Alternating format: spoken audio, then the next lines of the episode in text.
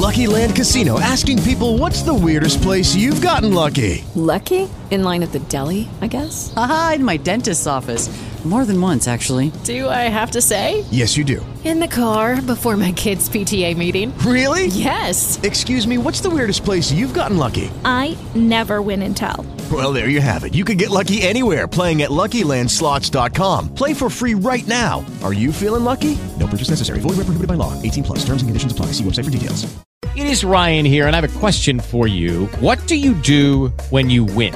Like, are you a fist pumper? a woohooer, a hand clapper, a high fiver. I kind of like the high five, but if you want to hone in on those winning moves, check out Chumba Casino. At ChumbaCasino.com, choose from hundreds of social casino style games for your chance to redeem serious cash prizes. There are new game releases weekly, plus free daily bonuses. So don't wait. Start having the most fun ever at ChumbaCasino.com. No purchase necessary. BGW. Void were prohibited by law. See terms and conditions. 18 plus. O mercado de streaming está passando por transformações e devemos ter pela frente outras mudanças mudanças, Warrison? Edu, eu acredito que boa parte dos nossos ouvintes, se não todos, né, acompanharam as notícias vindas dos Estados Unidos da greve dos roteiristas e também da greve dos atores lá de Hollywood. Né? É, os roteiristas chegaram num acordo com os estúdios e os atores também estão bem próximos de fechar um acordo. Só que a conta vai sobrar para alguém, né, Edu? Como sempre, a conta vai sobrar para nós consumidores. A Netflix já anunciou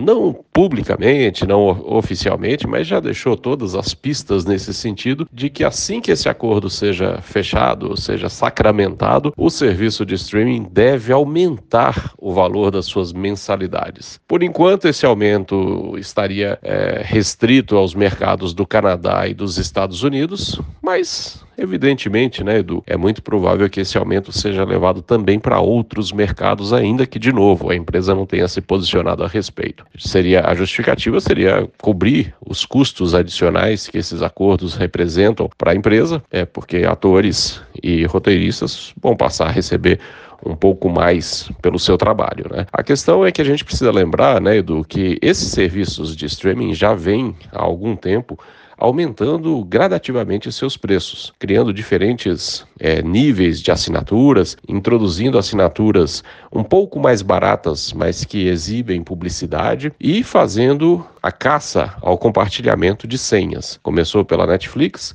mas daqui a pouco deve chegar também a Disney Plus e talvez a outros serviços de streaming. Ou seja, de certa maneira, né, Edu, a gente está vivendo um pouco a ressaca do streaming. A gente passou por um período em que o streaming produzia muito, produzia com alta qualidade e tinha preços razoáveis. Só que a dura realidade está batendo a porta.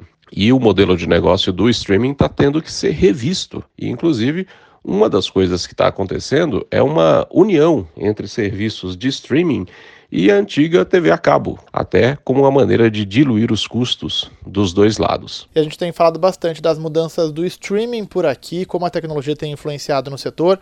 Você encontra essa e outras colunas, não só no nosso site, mas também nos principais agregadores de áudio. Amanhã a gente volta.